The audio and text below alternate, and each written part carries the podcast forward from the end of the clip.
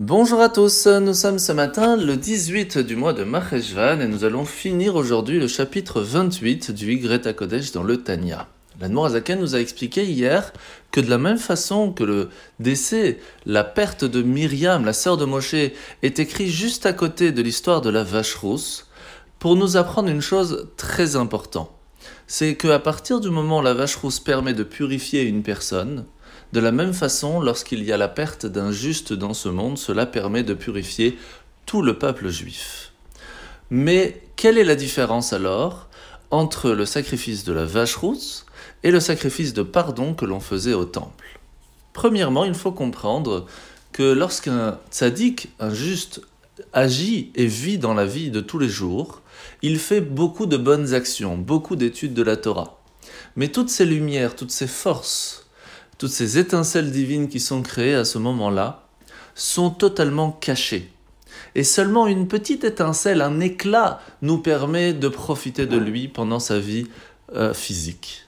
Par contre, le jour de sa disparition physique, ces lumières illuminent le monde et vont permettre quelque chose que même le sacrifice de pardon qui se faisait dans le temple ne peut pas faire.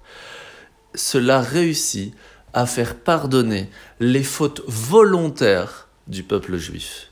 Car il faut savoir que lorsque l'on fait un sacrifice de pardon au temple, cela permet de pardonner les fautes involontaires.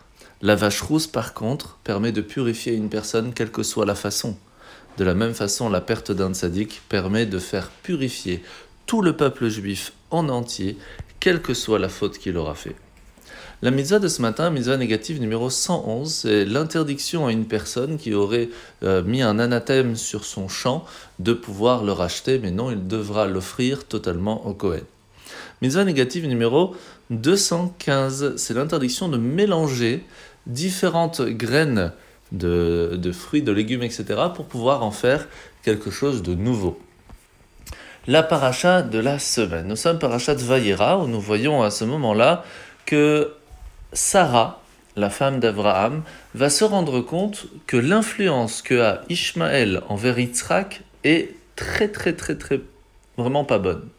Ce qui fait qu'elle va dire à Abraham, s'il te plaît, demande à ce que Ishmaël parte de la maison, qu'il aille autre part, parce que l'influence qu'il a et la façon de vivre qu'il est en train de montrer à Yitzhak n'est pas bonne pour sa vie.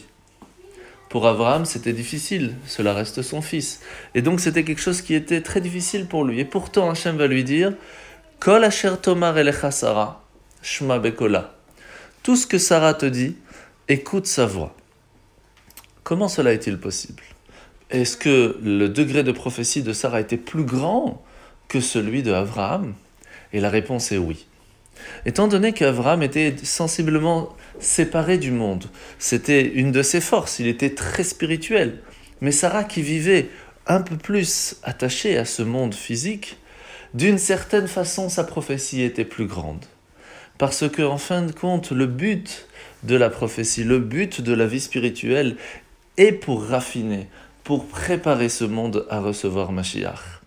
Et plus un prophète réussit à être attaché à ce monde physique, à la modernité aussi, cela lui permet de recevoir des forces et des messages spirituels plus grands.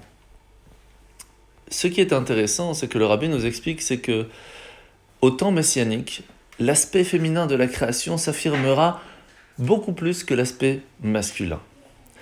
Et étant donné que Abraham et Sarah goûtaient déjà avait un avant-goût de l'ère messianique. C'est pour cela que la vision prophétique de Sarah surpassait celle d'Abraham. Et on le voit aujourd'hui.